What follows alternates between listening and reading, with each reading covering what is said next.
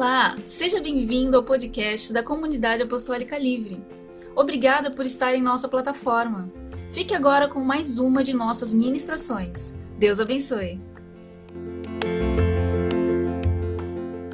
Glória a Deus. Para você que nos ouve pelo Spotify, muito boa noite.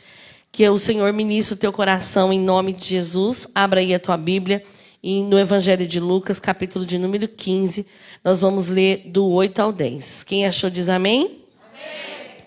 Glória a Deus. Nós vamos ler o tema, como está aí o títulozinho na sua Bíblia? A parábola da moeda perdida, na minha estada dracma perdida.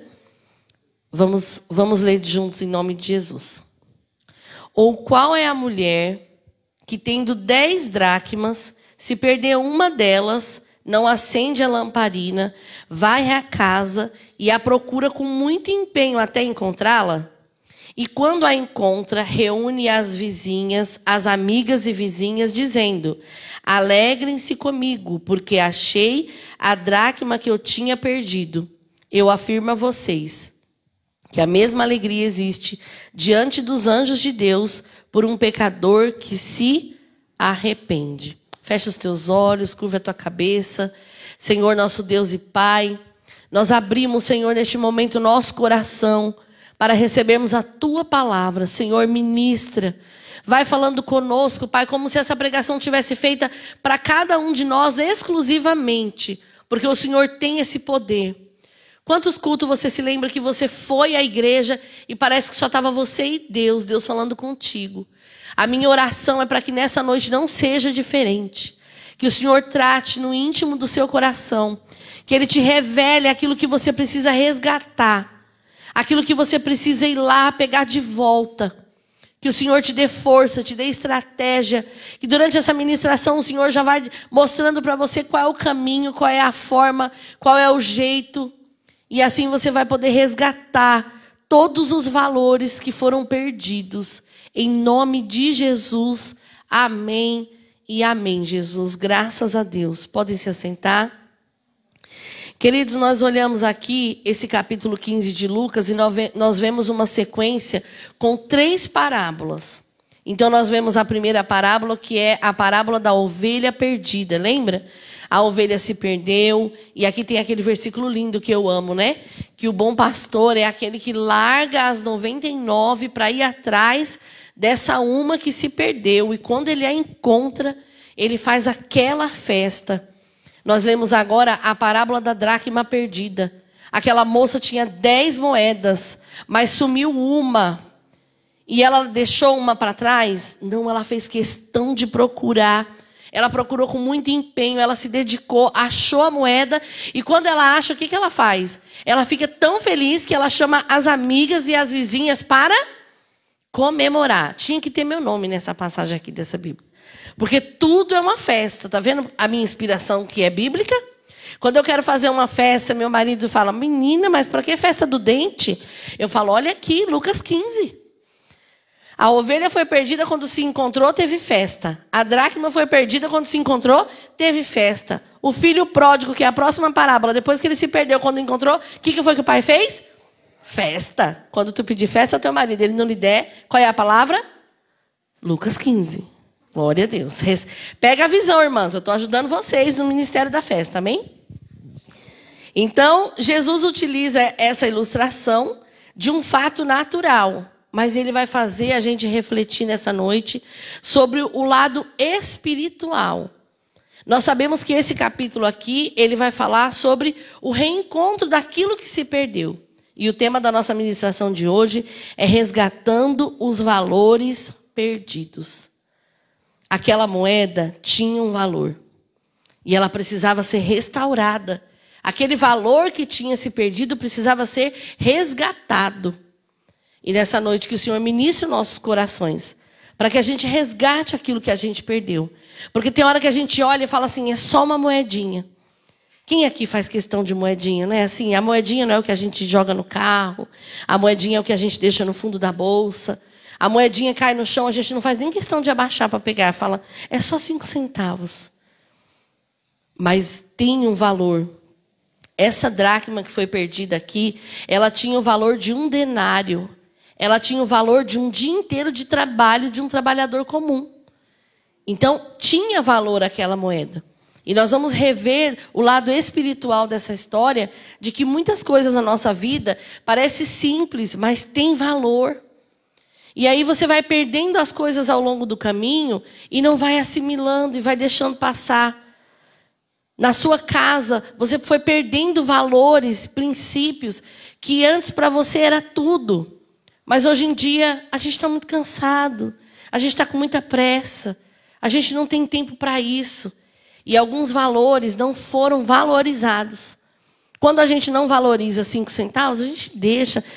Eu vou limpar o quarto da Manu, gente, eu saio de lá com o cofrinho cheio. Porque todo potinho de brinquedo dela tem uma moeda. E aí você vai deixando, deixando, mas o dia que você for comprar algo e faltar cinco centavos, vão deixar você dever cinco centavos? Até um centavo é cobrado, né? Então, às vezes, é muito engraçado. Geralmente, no mercado, você vai comprar alguma coisa, se falta cinco centavos, não te vende. Mas se ela não tem cinco centavos para te dar de troco, ela não precisa dar os cinco centavos de troco. O pastor Alex quer a bala no lugar do centavo. Então, nessas três parábolas que nós lemos aqui no capítulo 15, tudo que se perdeu, quando foi resgatado, foi comemorado. Por quê? Porque a gente precisa valorizar aquilo que perdeu. O bom pastor valorizou a ovelha que voltou. O pai valorizou o filho que voltou. Aquela moça valorizou a moedinha que voltou. Então nós precisamos valorizar aquilo que nós perdemos. Mas tem coisa que a gente está perdendo e não está percebendo que perdeu. Só quando o buraco for muito grande, aí a gente vai falar: poxa vida, se perdeu, isso foi perdido ao longo do caminho, moedinhas, centavinhos. E quando chegou lá na frente, o buraco era grande demais para ser coberto. Por quê? Porque nós deixamos de valorizar coisas simples, né? Esses três reencontros terminam com uma grande festa, porque resgatar algo perdido é maravilhoso. Já achou alguma coisa que você perdeu? e que fez muita falta. Você perdeu algo e falou: Meu Deus, como é que eu vou fazer sem essa chave? Meu Deus, e se eu não tiver essa chave, eu vou ter que fazer outra, custa não sei quanto. Quando você acha aquela chave, não é aquela alegria de pensar: Meu Deus, eu tinha perdido tal livro e achei, eu tinha perdido tal objeto e encontrei. Então a gente se alegra muito quando a gente reencontra aquilo que a gente perdeu. Então, nesse texto, além desse entendimento claro e específico, que a gente pode tirar, porque o contexto. Não vou pregar hoje um, um texto fora do contexto para ser pretexto de fazer nada errado. O contexto dessa história é valorizar aquilo que se perdeu, é comemorar aquilo que se perdeu. Mas quando você lê o começo do versículo 8, você consegue tirar cinco lições. Eu vou falar algo para vocês que tem nossa, mudado muito o meu jeito de ler a Bíblia. Eu comecei, já estou há 12 dias no propósito daquele vai na Bíblia, né, do Esdras, e aí ele faz assim, ele lê um capítulo, ele lê um evangelho, e ele tira sete lições. Então, quando você, aí você imprime o plannerzinho, você tem que anotar as lições do texto. Quando você sabe que tem que tirar sete coisas, você vai lendo com bastante atenção para você extrair ensinamentos. Porque às vezes a gente se apega muito na teologia, a gente se apega, apega muito na, na administração expositiva. Aí a gente faz um curso com Hernandes Dias Lopes, só quer saber de pregar expositivo, que é a melhor pregação mesmo. Mas às vezes a gente precisa se atentar a detalhes do texto, né? Então nesse texto diz assim, ó. E aí por que, que ele começa falando assim? Ou a mulher? Porque ele já vem contando uma parábola antes de coisas que foram perdidas e encontradas, que no caso foi da ovelha. E aí ele começa, no versículo 8. Ou qual é a mulher que, tendo dez dracmas, se perder uma delas, não acende a lamparina, varre a casa, procura com muito empenho até encontrá-la. Então você vê que essa mulher fez muita questão daquilo que ela perdeu e ela valorizou aquilo que ela perdeu. Então, hoje, com a nossa cosmovisão bíblica. A gente pode olhar um texto, saber que o contexto está falando sobre reencontrar algo, mas ainda assim, no nosso espírito, o Senhor revelar como nós temos que buscar. E através do exemplo dela, a gente tira cinco lições desse texto. De como nós devemos nos empenhar para buscar aquilo que a gente perdeu. Porque aquilo que você quer resgatar tem um valor para você. Quando a gente quer resgatar um casamento, é porque um dia aquele casamento teve muito valor para nós. A gente vê pessoas hoje querendo desistir do casamento, desistir da família, desistir de sonhos. Por quê? Porque a pessoa já está de saco cheio. Então, assim, ela perdeu um pouquinho de respeito, ela perdeu um pouquinho de paciência, ela perdeu um pouquinho de cumplicidade, ela perdeu um pouquinho de companheirismo. Quando chega no final, ela fala: não quero sair para mais nada. O que a gente mais pega são pessoas nessas situações. Mas por quê? Porque antes dela querer desistir do casamento, ela foi perdendo valores. Por isso eu creio que hoje é noite de nós resgatarmos esses valores. Do Senhor abrir os nossos olhos para, assim como aquela moça que valorizou aquela moeda, que a gente valorize coisas simples no nosso dia a dia, que a gente tem deixado passar.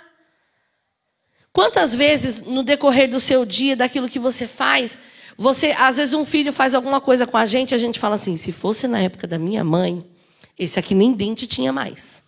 Quem aqui já falou essa expressão? Porque antigamente, meu Deus, hoje em dia a Manuela, mãe, vou comer na casa de fulano, condomínio, ela já, mãe, estou comendo na casa da Cida. Eu falo, na minha época, a pessoa oferecia uma bolacha, a gente não olhava para a cara da pessoa da bolacha, a gente olhava para a cara da mãe para saber se podia pegar a bolacha. Se a mãe franzisse a sobrancelha, não quero, obrigado, estou de barriga cheia, a barriga roncando. Mas se a mãe olhasse torto, ninguém botava a mão naquele saco. Né? A gente ia no ônibus. Alguém oferecia, ah, o filho abre um polvilho. Não tinha convite nessa época, né? Porque se fosse assim, ninguém botava a mão lá. Mas a gente olhava para a mãe para saber se a gente podia pôr a mão no saco lá da pessoa. E hoje em dia a gente vê os filhos com uma falta de respeito. Gustavo, ah, não vou não. Se eu não falasse para minha mãe, sim, senhora, o que, senhora? Já voltava logo com um tapão na boca que nem ouviu o que ela queria pedir. Já tomava logo o tapa antes. Porque se tinha mais respeito a bênção antes de dormir. Quem aqui conseguia dormir sem dar a bênção para a mãe? Oxe, a mãe levantava e vinha logo na cinta já, porque não tem mais respeito, porque não dá bênção para dormir, porque já é independente. Hoje em dia você faz assim para a criança, vira a mão para ela dar um beijinho da bênção, ela não sabe nem o que você está fazendo. Está achando que você está dando uma slime para ela ali com a mão esticada. Porque as crianças de hoje só sabem receber. Eu vi uma criancinha ali com aquele trequinho colorido, que eu não sei o nome, e isso não é um brinquedo, isso é um rim. Porque eu fui comprar um desses para Manuela hoje e descobri que isso é um rim. Porque é um brinquedinho de plástico. Fui dormir ontem falei, Manu, amanhã eu vou comprar um treco desse para tu. Fui comprar 40 reais. É um rim, é um negócio de plástico desse tamanho sem graça. Então, por que, que hoje as crianças são assim? Porque a gente deixou. Porque a gente perdeu valores. A gente perdeu valor na hora de ensinar. A gente perdeu o pulso firme, a gente perdeu coisas. E aí você vê uma criança responder um pai hoje, por que está respondendo? Porque o pai está deixando responder. Eu vi uma pregação do Luciano Subirá, ele deu um exemplo que eu fiquei chocada. Ele falou antigamente era assim: o pai ia numa escola matricular um filho. Ele chegava, sentava com a pessoa, fazia as contas e via se o dinheiro dava para pôr ou não a criança. Qual é o desconto? Qual é isso? Dá? Não dá. Pronto. Hoje em dia, o que, que o pai faz? Chega na escola, solta o filho no pátio da escola e fala: Filho, vai ver a escola. Você, antigamente, primeiro que a gente nem escola particular tinha, né? Para já começar a história daí. Mas os que tinham mais condições, era a criança que escolhia a escola? Era quem ia pagar a escola que escolhia a escola. Hoje em dia o pai chega, e quando ele falou isso, eu falei: Deus, eu fiz isso com a Manuela. O pai chega, solta o filho no pátio da escola e fala: Vai, filho, vê se o playground é bom. Vai lá ver, essa escola é boa, tem um parquinho lindo. Primeira coisa que eu mandei a Manuela ver na escola foi o parquinho. Aí ela brincou, brincou, brincou, voltou. Filha, você gostou da escola? Mãe, amei, o parquinho é maravilhoso. Então, Alex, nós vamos ficar nessa escola. E ele deu esse exemplo. Ele falou, antigamente era pai que escolhia, agora é a criança escolhe. Se o playground é sem graça, ai mãe, essa escola é muito pobre.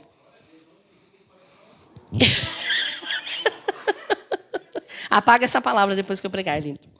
Então, assim, os valores foram invertidos. As coisas foram se perdendo. Só que a gente só dá conta depois que o buraco já é muito grande.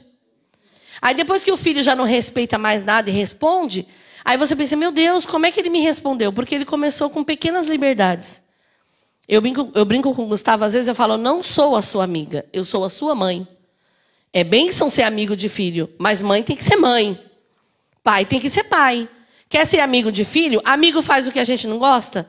Não, porque a gente já fala que o amigo não presta, se ele é assim, né? Porque a gente quer quem passe a mão na cabeça, a gente quer que faça aquilo que a gente quer. Então, mãe não tem que ser amiga de filho. Não tem que ser, ah, que, você tem que me amar. Então, não, mãe tem que ter pulso firme. Não tem que afrouxar as rédeas. Então, nós vamos ver que essa moça, ela teve cinco atitudes de quem valorizava muito. E a gente afrouxou as coisas em casa porque a gente perdeu o valor das coisas. O mundo entrou na casa da gente de um jeito que a gente não percebe que ele está lá dentro. Uma criança que pega um TikTok, escuta um tipo de música, a gente tem que saber que aquilo não pode estar dentro da nossa casa. Vamos pegar os nossos filhos, eu falo pela minha Manu, que é muito esperta. Você pega aí as cinco dancinhas mais famosas do TikTok. Vocês acham que a Manu sabe todas ou não? Sabe. Então, às vezes, a gente reclama, nossa, tal funk é tão pesado. A nossa filha estava dançando há cinco minutos atrás. Tem hora que a gente vê, escuta, corre, tira, mas tem hora que quando a gente vê já foi. Então as influências elas vêm através de um desenho, através de um filme, através de uma amiguinha que não é cristã, através de um amigo nosso que também não é. Então aquilo você vai ouvindo todos os dias, parece que aquilo é o comum. Uma criança que a mãe chama e fala: "O que, você quer?" Virou comum. Se você não falar, é, é, é, se você, aquele que fala, sim, senhora, os, imagine na escola, uma mãe chama o filho perto dos outros. O que falar sim, senhora, vai ser a chacota da escola. Porque o certo é falar o que você quer. Por quê? Porque os valores foram invertidos. E nós temos que aprender a resgatar esses valores. Eu orei e falei, Senhor, que o Senhor vai pondo na mente, porque não tem culto que a gente vem, parece que o culto Deus fez só para você, só tinha você ouvindo. Geralmente o culto que a gente se converte é esse culto que a gente nunca mais esquece, né? Então eu falei, Senhor, vai falando no íntimo, revelando o que foi que você perdeu na sua casa. Qual foi o valor que você perdeu? Você foi deixando passar e hoje é por isso que seus filhos falam assim com você. É por isso que seu marido te trata dessa forma. É por isso que você trata seu marido dessa forma. Porque foram perdendo-se coisas ao longo do caminho. E a gente só percebe quando o buraco já é enorme. Então essa mulher, ela não perdeu, essa parte é, é, muito forte. Pensa como essa palavra não é espiritual totalmente. Essa mulher não perdeu a moeda na rua. Ela perdeu a moeda dentro da casa dela. Às vezes a gente acha que é só estar fora, é, é assim, é no mundo que se perde. É não. A gente se perde dentro de casa. Outro exemplo que choca bastante, a gente se perde dentro da casa do Senhor. A gente pode se perder fazendo a obra do Senhor. Pastora, mas a obra não é certa? A obra é certa, mas quem é errado? Nós. Se a gente não valoriza cada coisa, se a gente não, não fica o tempo todo como homem e mulher espiritual, enxergando o que aquilo significa no mundo espiritual. Hoje nós não damos valores a moedas, mas essa moeda era equivalente a um dia inteiro de trabalho. Aquela mulher sabia o valor daquela moeda. A gente está perdendo coisas porque não enxerga o valor que elas têm. Por que, que as pessoas estão desistindo dos casamentos? Porque enxerga que não vale mais nada. Ah, isso aí, se for, vou dar glória a Deus. Ainda fico orando para o outro cair, que é para o pecado não ser teu, né? Então você falou, Senhor, faz cair ele, porque aí eu fico firme, o B.O. é dele, ele que paga. Ainda tem, ainda tem casal nessa condição, né? Eu vi isso essa semana. Nem para essa praga cair para eu ficar livre. Eu disse, hã? Por quê? Porque já perdeu o valor.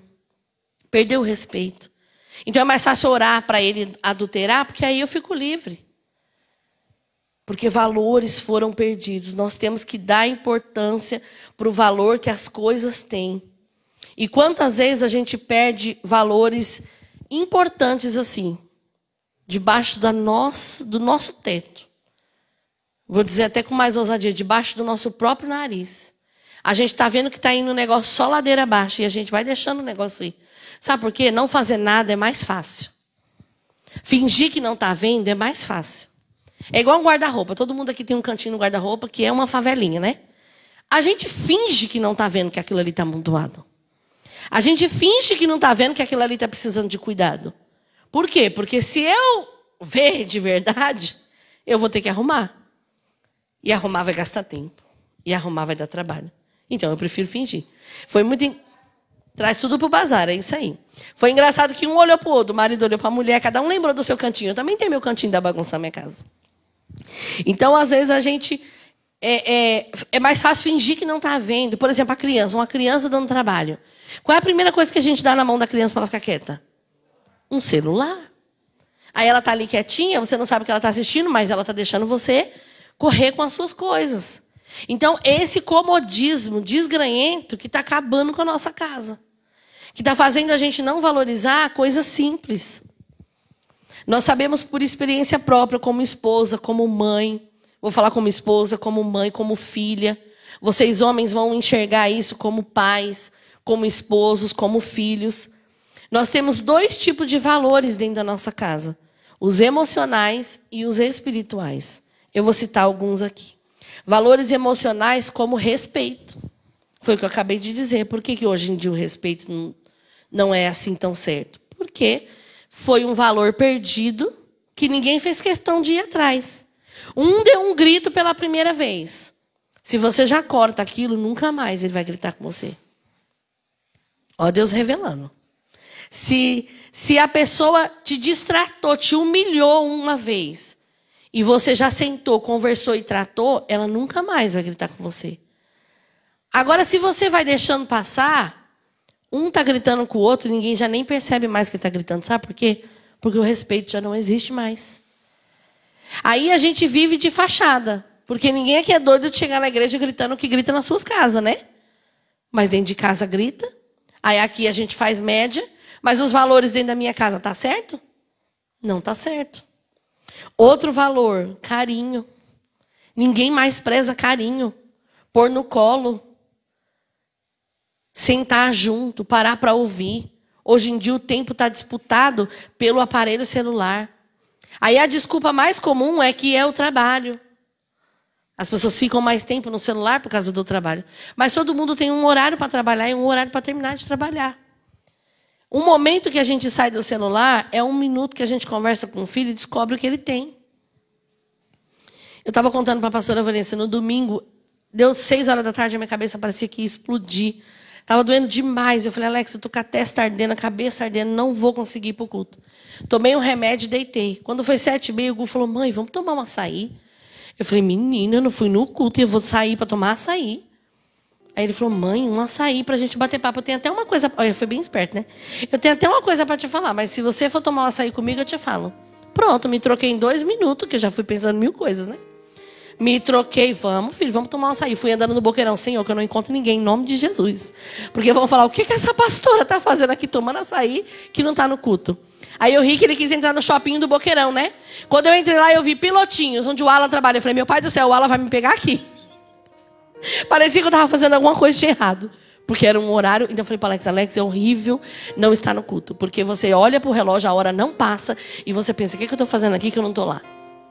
Mas sentei com ele, a gente tomou sair, ele quis ir no shopping, aí quis ir no McDonald's. Mãe, vamos andar na praia. Aí eu falei, agora ele vai falar, né? Aí grudou em mim e falou, mãe, como é bom ter você, só pra mim.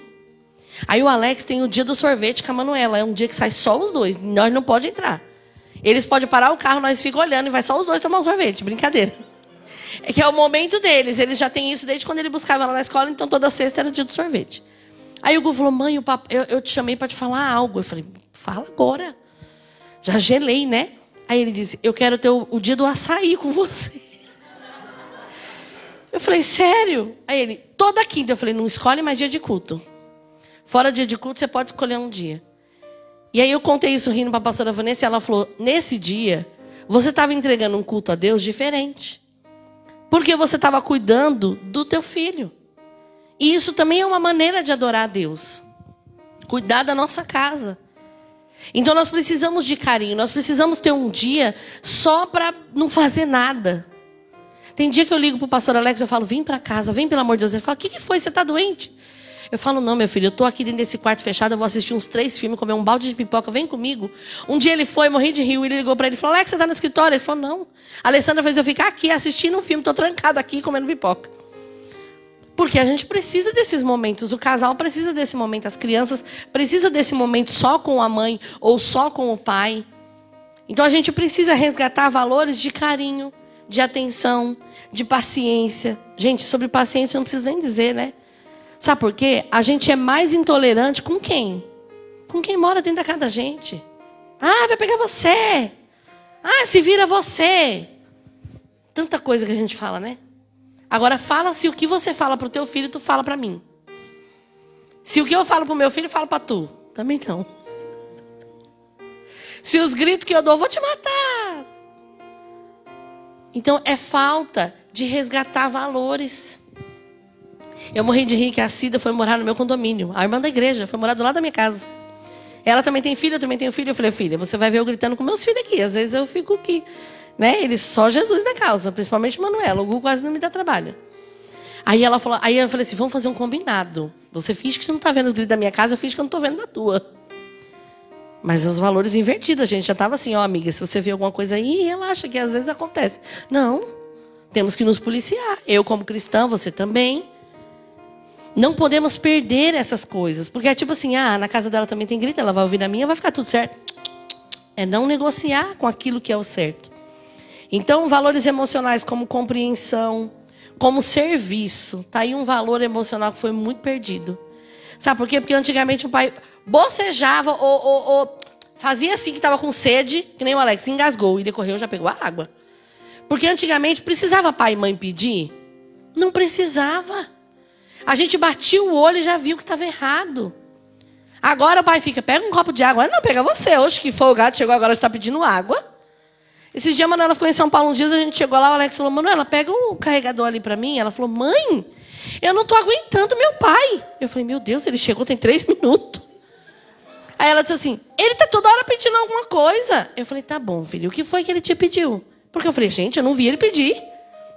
Ela falou, ele pediu um carregador. Por quê? Porque a minha mãe deixava essa menina deitada o dia inteiro, ela me mandava foto tomando uma madeira. Ela voltou para casa carregando uma chupeta. Olha que benção de chafina cá de vó. Uma benção. E aí, para ela, o pai ter pedido um carregador é, nossa, meu pai está me sugando hoje. Então, eu estou dando esses exemplos simples, estou expondo a minha vida, a minha casa, minha Casa Minha Vida, para você poder ver que são coisas pequenininhas que a gente vai perdendo. E como dizia minha avó, por onde passa um boi, passa uma boiada. Você vai deixando coisas pequenas, quando as coisas grandes chegar, não faz cara de assustado, não. Porque você permitiu essas coisas pequenas passarem. Então, hoje em dia, ninguém mais sabe o que é servir. Marido não chega, glória a Deus que eu estou pregando hoje, que ele esses dias falou tanto de mim, né?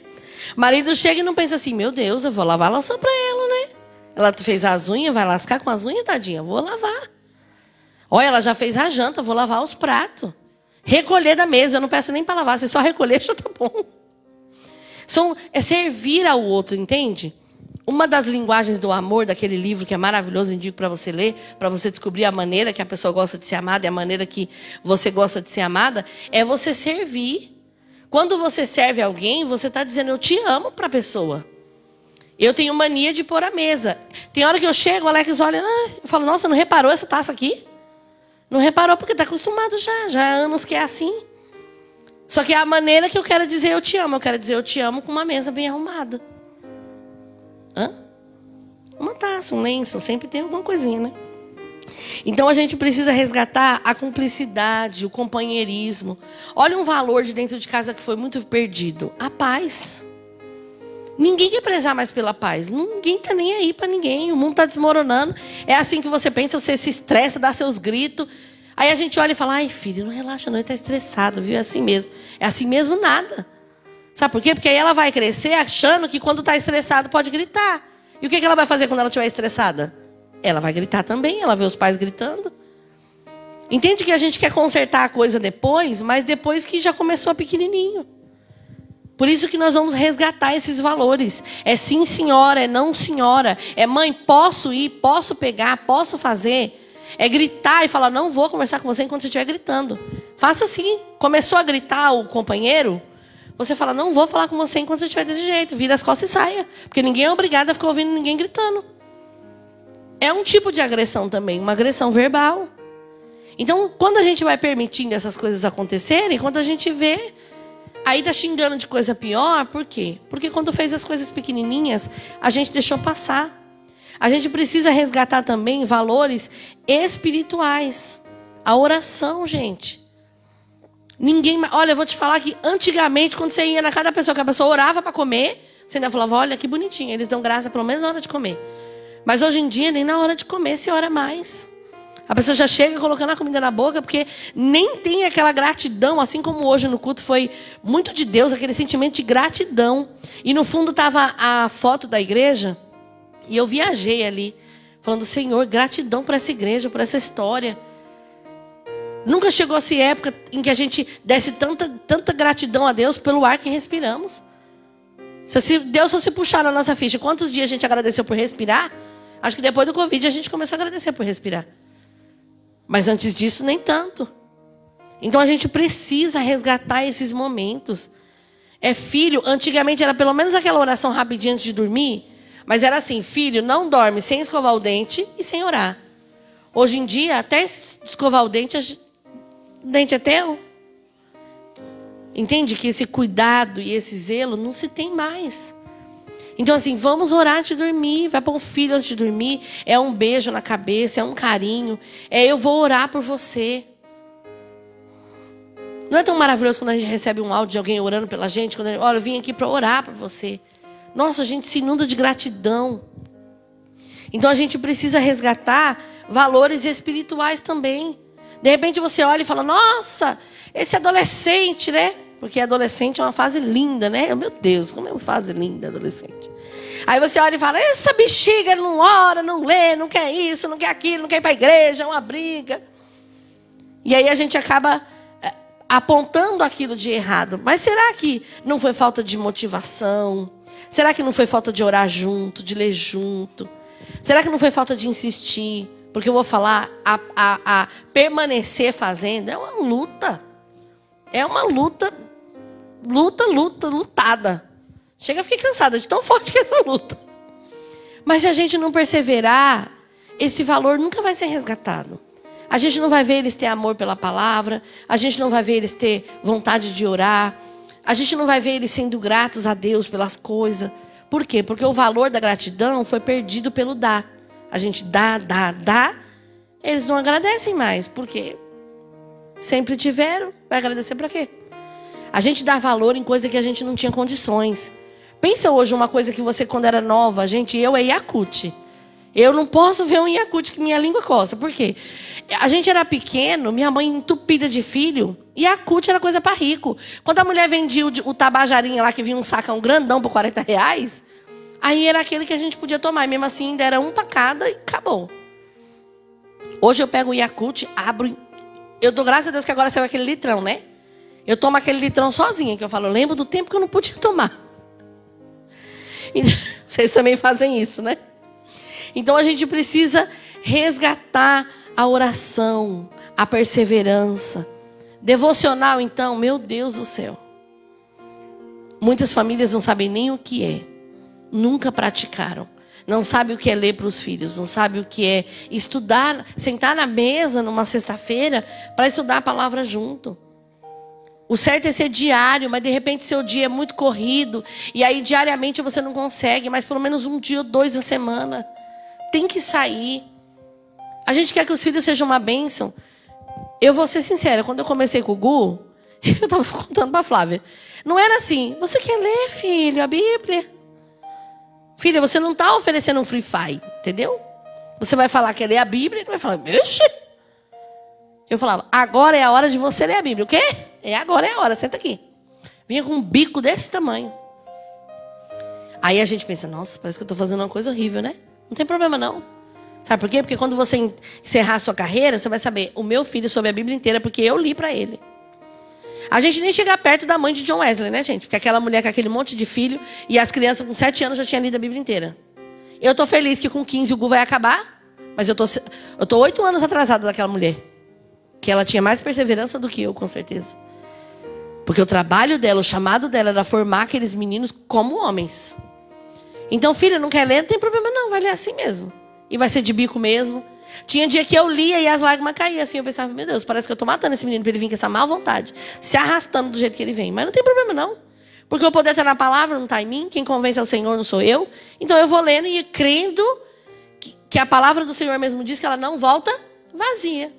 Então vai produzir resultado. Talvez eu estou olhando hoje, não estou vendo fruto nenhum, parece que é a hora do martírio. Eu falo, é a hora de ler. Fala, meu pai, já vem ela. Vem com a Biblinha andando na reta dele, três da tarde, ele já fala, lá vem ela, ela não vai desistir. E aí quando eu penso, eu penso assim, eu imagino o inimigo olhando para mim pensando, será que hoje ela vai desistir? E eu falo, não vou, cabra, senta aqui que hoje tu vai ler. E aí foi para casa da minha mãe, ficou 30 dias sem levar, nem ler Bíblia levou. Tá assistindo as lives, Gu? Ai, não tô não, porque tô jogando baralho com meu avô. Eu falei, isso, aproveita. Eu pensava, quando ele voltar, ele vai pegar tudo que tá atrasado. Mas precisa ter esse pulso firme. Você precisa se decidir ensinar um valor correto para um filho. Porque aquilo que a gente não ensinar, pode ficar bem tranquilo, que o mundo vai ensinar. Só que o padrão do mundo não é bíblico. Na faculdade, quando ele for sem saber a Bíblia, é lá que ele vai aprender tudo que não presta. Agora, se ele chegar lá com todo o conteúdo que você já leu, já explicou e já ensinou, ele vai saber discernir o que é certo e o que é errado. O temor do Senhor vem pelo quê? Pelo saber. Vamos acreditar que quanto mais eles souberem, eles não vão se perder. Então nós precisamos resgatar a meditação na palavra, o devocional, até a fé, sabia? Porque quando você tem fé, você faz quem está perto de você ter fé. De repente fala, ah, pastor, está pregando só para casais, para filho? Não. Você pode fazer a sua mãe ter fé. Porque ela vai ver você tendo fé. Então é assim, aconteceu tal coisa, eu oro. Você chora? Eu oro. O dia que o gato da, a gata da Manuela subiu 18 metros de altura, ficou aquele vucu-vucu, um desespero com medo da gata cair morrer lá de cima, bem no dia do aniversário dela. Aí ela começou, mãe, ela vai morrer, ela vai morrer. Aí eu falei, e aí, irmãzinha? Não tem fé não? Nós vamos orar. Eu, eu falei, você vai chorar? Eu vou orar. Mas eu nunca fiz uma oração tão desesperada igual aquela. Porque eu pensava, meu Deus, eu armei essa viagem, trouxe uma gata para uma fazenda e agora a gata vai morrer aqui. E essa menina nunca mais vai me perdoar. E foi um desespero que só Jesus. A gente começou a orar, orando. Ali eu orando, vi aquela coisa na minha cabeça: pega a ração dela. Eu corri lá no quarto, peguei o pote de ração.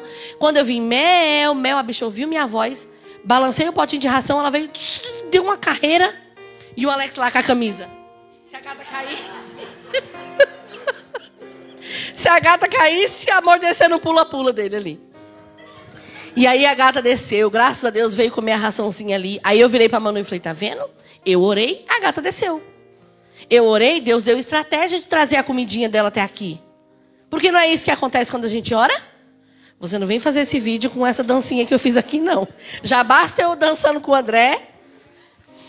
Então a gente precisa resgatar valores como temor a Deus. Sabe quando você vai fazer algo e você para e fala: olha, pelo Senhor. Sabe, às vezes você está no mercado, alguém faz alguma coisa, rouba a tua vaga, puxa o seu carrinho, pega alguma coisa do teu carrinho. A vontade da gente é ir lá e se estapear com a pessoa na fila, né? Ou é só eu que sou barraqueira? Só que aí você pensa, meu Deus, como eu vou dar um mau exemplo desse para minha filha? Ela vai ver que eu sou assim. Ai, mãe, olha, você viu o que ela fez? Deixa, deixa. Às vezes no trânsito, né? Nossa, um dia um homem me xingou. Meu Deus, me chamou de santa. Falou em línguas assim. E aí a Manuela falou, mãe, você não vai falar nada? Eu falei, Deus te abençoe, meu filho. Vai com Deus aí. Por quê? Você ensina nessas horas. Porque um discurso bonito a gente pode ter, uma palavra linda a gente pode ler. Mas se ele vê a gente praticando tudo diferente, o que, que vai adiantar o que a gente pregou? Quer que eu diga? Eles vão ser primeiro, os primeiros a rir da tua cara. Além de Satanás que ri da cara da gente, as crianças vão ser a primeira a rir. Aí você fala assim: filho não pode mentir. A palavra diz que quem mente é filho do diabo. Aí liga, fala, fala que eu não tô. Tocou o interfone, diga que a mãe saiu. Você vai ensinar como que você não pode mentir se você mandou a criança mentir. E a gente cai em erros assim? Cai. Então precisamos resgatar esses valores, o temor a Deus, o ensino da palavra de Deus. A gente não perde coisa por influências grandes, sabe? Eu coloquei aqui o exemplo de uma traição. Você não perde um casamento só porque o outro caiu, te traiu, ai, perdi o casamento. Foi uma bomba, né? Perdi o casamento. Você perde o casamento quando você não se respeita. Você perde o casamento quando você não é cúmplice, não é amigo, quando você não é companheiro, quando os sonhos do outro não te importa, quando as vontades do outro não te importa. Você está perdendo o seu casamento, sabe por quê? Não precisou uma traição vir para te tirar. Esse, esse esfriamento que foi acontecendo aos poucos foi porque os pequenos valores foram sendo perdidos. E aí depois quando você olha, nem você quer mais.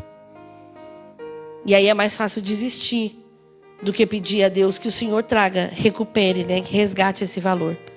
A gente perde as coisas porque não valoriza. Quantas vezes você vê a pessoa dando valor a uma coisa que antigamente nem dava, mas precisou perder para dar valor? A pessoa chora, se desespera, quer aquilo de volta, mas quando tinha, tratava mal, não dava valor. Aí tem esse ditado do mundo, né? Esperou perder para dar valor. Então, que a gente dê valor às coisas. Aí eu coloquei uma pergunta, né? Quem aqui procura em casa doido por uma moeda perdida? A gente nem liga pelas moedas que a gente perde. Assim como a gente não liga para pequenas coisas que vão acontecendo e a gente vai deixando passar. E agora, para a gente concluir, cinco coisas que essa mulher fez. E a atitude. Isso aqui foi só a introdução, Arlindo. Brincadeira. Então, o foco mesmo era, era esse começo de coisas que a gente precisa resgatar. E aí, cinco coisas que ela fez. A primeira coisa que ela fez, ela acendeu uma lamparina. Olha aí para sua Bíblia e lê para você achar o que eu estou falando. Versículo 8. Ou qual é a mulher que, tendo dez dracmas, se perder uma delas, não acende a lamparina? A mulher acendeu a lamparina.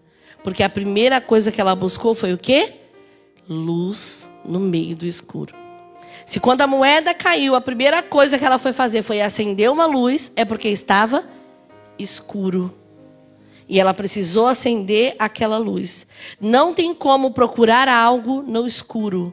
Não tem como procurar algo que não seja na luz.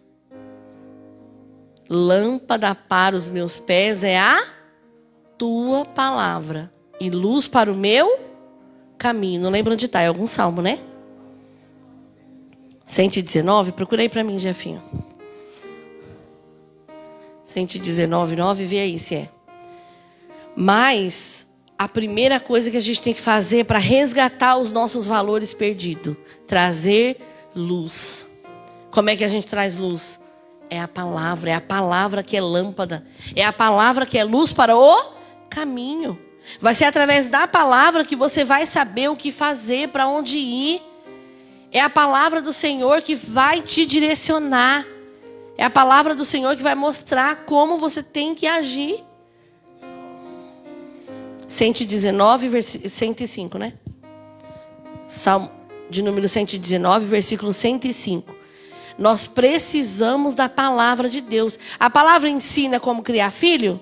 Ensina. A palavra ensina como viver? Ensina. Como cultuar, como falar, como agir. A palavra ensina tudo. A palavra é a luz que vai nos tirar do meio da escuridão.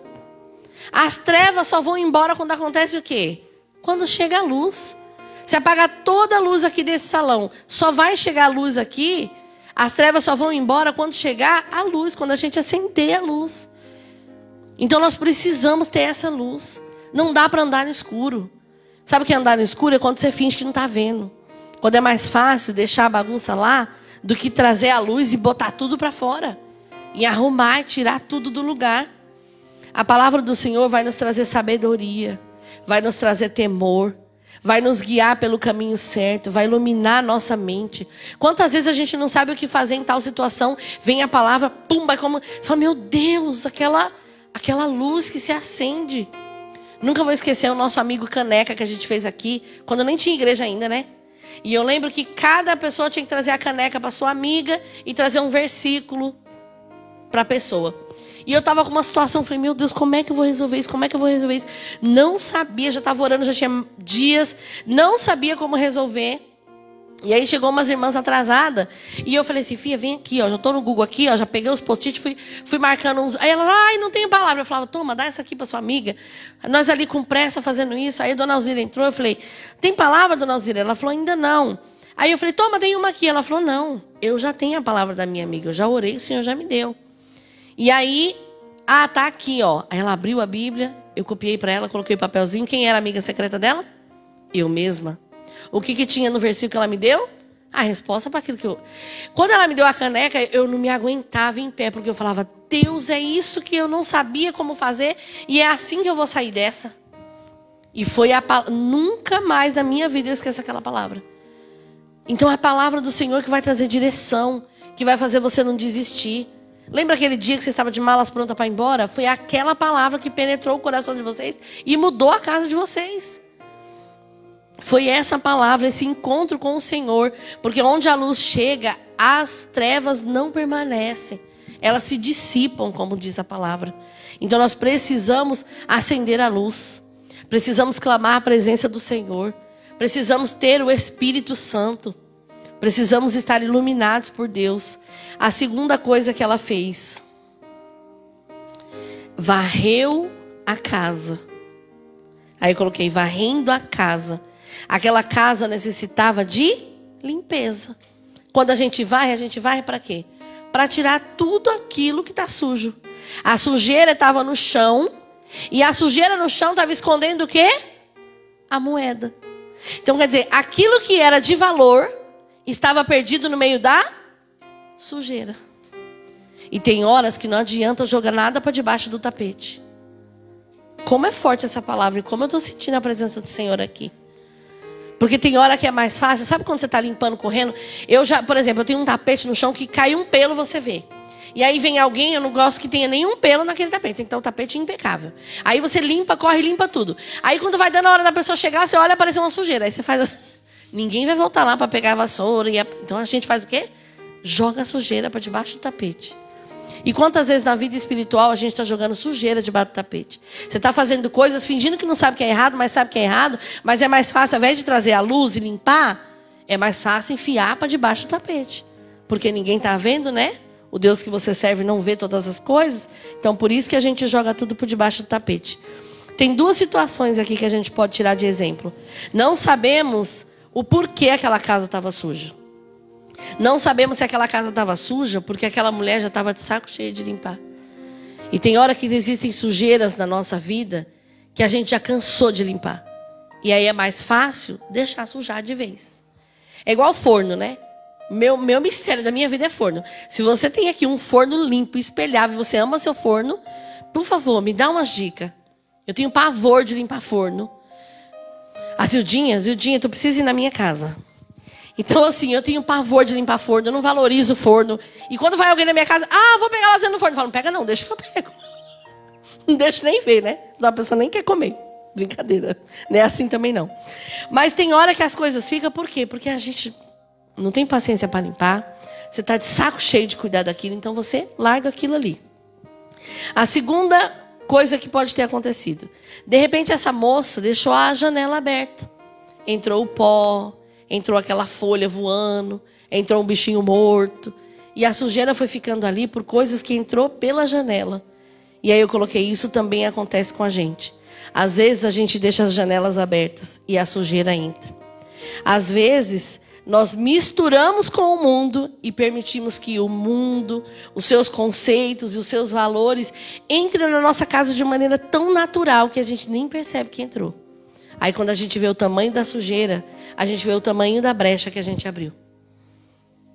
Às vezes é a influência de um amigo. Ai, pastor, eu tenho um amigo que não é cristão, mas olha, eu estou evangelizando, estou na vida dele. Isso, filho, vai só se Deus te mandar. Porque a chance dele te influenciar e o mal entrar dentro da tua casa é muito grande. Às vezes pela TV, às vezes por aquilo que nós falamos, pensamos, assistimos. A sujeira entra e esconde aquilo que a gente tem de valor. Isso é uma verdade. Ela acendeu a luz para ver, para achar a moeda.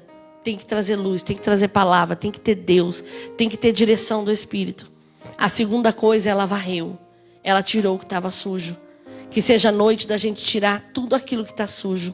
A terceira coisa, ela procurou com muito empenho. Como está aí na, na Bíblia? Está com muito empenho? Versículo 8. Ela procurou com muito empenho, com muita dedicação. Ela não pensou assim, ah, é só uma moeda. Ela se desesperou por aquela moeda. Então você tem visto coisas no seu casamento que para você perder o valor.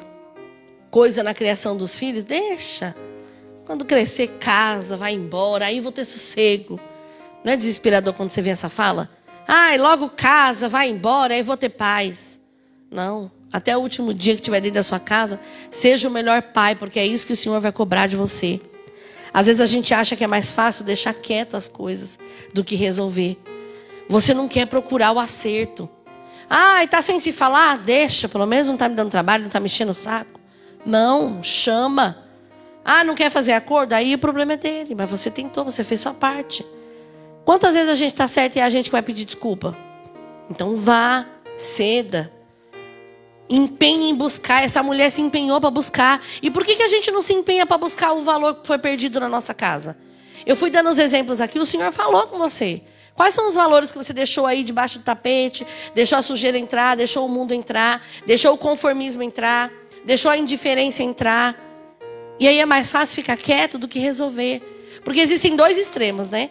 Tem a pessoa que briga por tudo e fala tudo, e tudo que vê já quer falar, já quer resolver. Essa sou eu. E tem a pessoa que vê, finge que não está vendo e fica quieta. Vai ficar doente. As duas ficam doentes, né? Porque a que esbrabeja e fala também, também não é saudável. Aquela que vai engolindo tudo, engolindo tudo, também não resolve, também não fica saudável. Uma hora vai estourar. Uma hora não vai aguentar. Então, às vezes, não fala que é para não ter briga, mas até quando você vai engolir não ter a briga e nunca vai estar satisfeita e nunca vai estar feliz? Então, a gente precisa buscar a direção do Senhor. Assim como essa mulher se empenhou para procurar essa moeda, a gente tem que se empenhar para buscar esses valores. Aí eu coloquei aqui o versículo de Isaías 44, 3, né? Que fala: Deus não. Derramarei água sobre o sedento. A água é para todos? A água é para aquele que tem sede. A água é para aquele que valoriza a água. A água é para aquele que deseja beber dessa água. Então, se a gente desejar ter o conserto, Deus vai dar sabedoria para a gente consertar. É mais fácil consertar as coisas do que desistir delas. Às vezes parece que é mais fácil largar de mão. Ah, isso aí, larguei de mão, fala mais nada. Não tem hora que a gente prefere largar de mão? Olha, já tentei, já ministrei, já falei, já desabafei, já orei, já jejuei, já chorei. Esse aí eu larguei de mão. Não, não vamos desistir. Vamos resgatar valores um por um em nome de Jesus. A quarta coisa diz que ela se empenhou muito até encontrar. A gente tem que procurar o respeito até encontrar. Procurar o amor até encontrar. Procurar o equilíbrio, a paz, a harmonia, a cumplicidade, até encontrar. Ai, pastor, ele é muito grosso, não aguento mais. Não, você vai procurar até você encontrar. Você vai perseverar, você vai ter fé. A mulher não foi só diligente, mas ela foi também perseverante. Ela procurou até encontrar. Ela acendeu a luz, ela varreu, ela insistiu, ela foi diligente em procurar até encontrar. Aí eu lembrei daquela passagem de Galatas 6:9, né? E não nos cansemos de fazer o bem. Porque no tempo certo, se você não desfalecer, você vai colher. Se eu desfalecer, eu vou colher? Não vai colher. Aí eu coloquei uma frase que eu achei linda, ó. Enquanto diligência tem a ver com qualidade, perseverança tem a ver com duração. A gente tem que perseverar temos que insistir. Temos que ter perseverança. E a quinta e última coisa. Volta no finalzinho do versículo 9. E quando ela encontra, ela reúne quem? As amigas e as vizinhas, dizendo: Alegrem-se comigo, porque achei a dracma que tinha perdido. Assim que você encontrar aquilo que você perdeu, se alegre e comemore Resgate o valor, todos os valores que o Senhor colocou aí na sua mente que você perdeu na sua casa. Quando você resgatar, agradeça, louve, testemunhe. Sabe por quê? Porque você pode encontrar pessoas passando pelo que você passou e o seu testemunho vai fazer ela acreditar. De repente a, pessoa está num casamento, o marido é terrível. Aí depois, quando você vê a outra reclamando, você fala: Menino, meu também era. Mas era, mas um homem tão manso, tão... mas era. Por quê? Porque o testemunho vai fortalecer. Assim que ela encontrou o que ela havia perdido, ela reuniu todo mundo e se alegrou. O testemunho da restauração sempre animará outras pessoas. especialmente aqueles que estão iniciando na busca. Sabia que a fé fortalece o novo convertido? Porque ele está chegando e ele olha para a casa dele e vê o tamanho do buraco e o tamanho do desespero. E ele pensa: será que esse aqui, esse Jesus aí, dá jeito? Aí vem você e testemunha que Deus deu jeito na sua vida. E aí o novo convertido vai falar: olha, se Deus fez. Olha, estava indo embora os dois. Já estava desistido, já tinha avisado os filhos. E olha, Deus restaurou. Então a pessoa passa a acreditar que é possível restaurar. Quando Jesus libertou o endemoniado gadareno em Marcos 5, ele disse: Anuncia-lhe tudo que o Senhor te fez e que o Senhor tenha, como o Senhor teve compaixão de ti. Então, anuncia o que foi que Deus fez, porque Deus teve compaixão de você. Então, anuncia. Por que, que todos comemoraram e fizeram festa? Quando faz festa, vizinho não vê festa? Vê, tenta fazer uma festa escondido. Não dá. Todo mundo vê. E quando a gente se alegra, a gente glorifica o nome do Senhor a gente glorifica e a gente fortalece a fé do que não tem. Então a pessoa vai olhar e vai pensar: é possível. Ela conseguiu, eu também vou conseguir. Então vamos nessa noite fazer essa oração para a gente terminar e resgatar todos esses valores que foram perdidos. Esses que eu citei, e de repente, se eu nem falei alguns, mas o Senhor falou com você. Então, resgate tempo de qualidade com a família. Resgate tempo de estar tá junto, de olhar no olho, de ouvir, de saber o que a pessoa está sentindo. Tem hora que o parceiro está do lado morrendo. Isso acontece muito. A gente vai aconselhar um casal, aí um dos dois desabafa. O outro olha e fala: Nossa, eu nem sabia. Por que você não me falou? E por que, que não sabia? Porque ninguém mais sabe olhar no olho e sentir se o outro está bem ou não está. Saber daquilo que o outro precisa. Quanto mais tempo a gente passar junto, mais a gente vai se conhecer. Não é assim com um amigo? A gente olha e fala: Você não está bem hoje. A minha irmã é muito engraçada. Ela assiste as lives ela fala: Hoje tu não está bem. O que é que tu tinha? Eu falo: Nossa, estou normal. Fiz até umas piadinhas, né? Brinquei no culto. Mas quem te conhece de verdade sabe que você não está bem porque te conhece. Então que a gente olhe mais no olho, sabe? Que a gente sente mais junto, que a gente se cuide mais tanto valores espirituais, como emocionais, como coisa do dia a dia. Não deixa perder como se não tivesse valor, como se fosse só uma moedinha. Valorize como se fosse. É como aquela, aquela história que o pastor Alex conta, né? Quando o diabo pede para a pessoa só um prego da casa. Aí você pensa, ah, ele não vai ter uma janela, uma porta, uma varanda, uma cama. Ele vai ter só um prego. Mas aquele preguinho tão pequenininho faz uma rachadura tão grande e derruba uma casa. Às vezes o valor que você perdeu e você está achando que é besteira, é por esse valor pequenininho que vai entrar uma coisa maior. Então que a gente vigie em nome de Jesus a cada dia, amém? Vamos nos colocar em pé. Vamos orar ao Senhor. Senhor, nosso Deus e nosso Pai.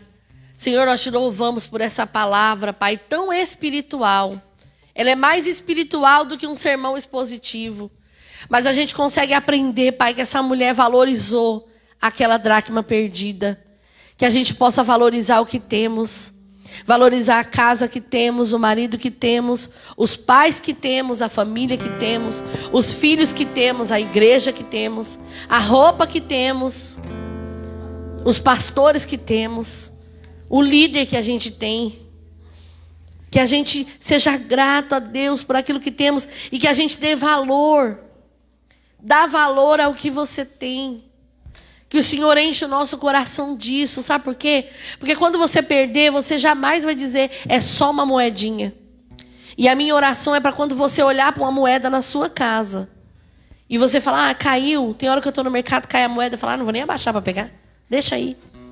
Que quando você perder uma moeda, quando você vê uma moeda jogada, quando você vê uma moeda caída, você vai pensar, assim é quando a gente não dá valor para as coisas que a gente tem. É pouquinho e a gente não valoriza. Mas aquele pouquinho, quando junta com um monte, junta um monte de moeda de 5 centavos. Se você juntar 10, você já tem 50 centavos. Então que a gente possa valorizar em nome de Jesus. Coisas simples, coisas pequenas. Senhor, nos ensina, Pai, a valorizarmos aquilo que nós temos, aquilo que nós somos, aquilo que conquistamos.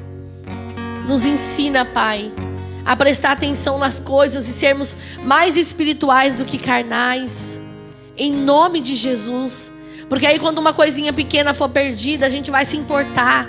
A gente vai dar importância para coisas simples e coisas pequenas. Porque nós vamos valorizar cada uma delas. Senhor, grava essa palavra no nosso coração. E no dia a dia nos faça pô-la em prática. Porque pode ser um sermão muito bonito que, se não colocado em prática, não adianta de nada. Então, que a gente olhe para uma moeda perdida e valorize, por mais que ela seja de um centavo. Que assim a gente valorize tudo que temos, Pai. E que a gente possa ser diligente como essa mulher. Que a gente traga luz, que a gente traga limpeza. Que a gente procure insistentemente, diligentemente, até encontrar. E quando a gente encontrar, Senhor, na nossa vida, nas nossas coisas, a paz, a alegria, o regozijo, que a gente testemunhe faça festa, anuncie boas novas, porque essas são as marcas do Evangelho de Cristo na nossa vida, as boas novas que o Senhor faz. E com isso, Pai, nós vamos estar te louvando, te glorificando e bendizendo o teu nome para todo sempre. Amém e amém, Jesus. Graças a Deus. Todas as coisas cooperam para o bem daqueles que te amam. Todas as coisas cooperam para o bem daqueles que te amam. Todas as coisas cooperam para o bem daqueles que te amam, Jesus. Todas as coisas cooperam para o bem daqueles que te Glória a Deus, amém? Não vamos rolar o louvor inteiro, porque nós vamos terminar um culto 10 horas em ponto, para a glória de Deus, amém? Glória a Deus, queridos. Não temos nenhum visitante, né? Somos todos da casa hoje. Uma família de visitantes, gente, só porque o William está sentado hoje. Hoje o Jefferson colocou ele de banco. Eu gosto assim, de colíder que pega o líder de jeito. Brincadeira, queridos. Você está hoje com a família cultuando ao Senhor sem trabalhar, porque tem hora que a gente tem que vir só para sentar, né? Esse dia a pastora Renata veio pregar, eu fiquei naquele canto para ninguém nem pedir nada para não andar para lá. Eu já fiquei naquele cantinho. Esse é o cantinho de receber. Eu vou nomear essa cadeira como cantinho de receber, amém? Então tem dia que a gente vem para receber mesmo, amém? Glória a Deus. Que o amor de Deus e a graça do nosso Senhor e Salvador Jesus Cristo, que as doces consolações do Espírito Santo de Deus estejam sobre você e sobre a sua casa. Eu te abençoo e te envio para uma semana em que você vai valorizar cada coisa, cada sentimento, cada atitude. E você vai resgatar tudo aquilo que você viu que perdeu. E se eu te falar que vai ser fácil resgatar, eu vou estar mentindo porque não vai. Mas o Senhor vai nos dar graça e a gente vai, através da luz, através da palavra, através do Espírito, limpar a nossa casa e fazer da nossa casa um pedacinho do céu, um testemunho vivo de quem é Deus. Em nome de Jesus. Amém e amém, Jesus. Glória a Deus. Deus abençoe. Até domingo. Culto da manhã às 10, culto da noite às 19 horas. Faça sua reserva no sábado de manhã, amém? Deus abençoe, em nome de Jesus.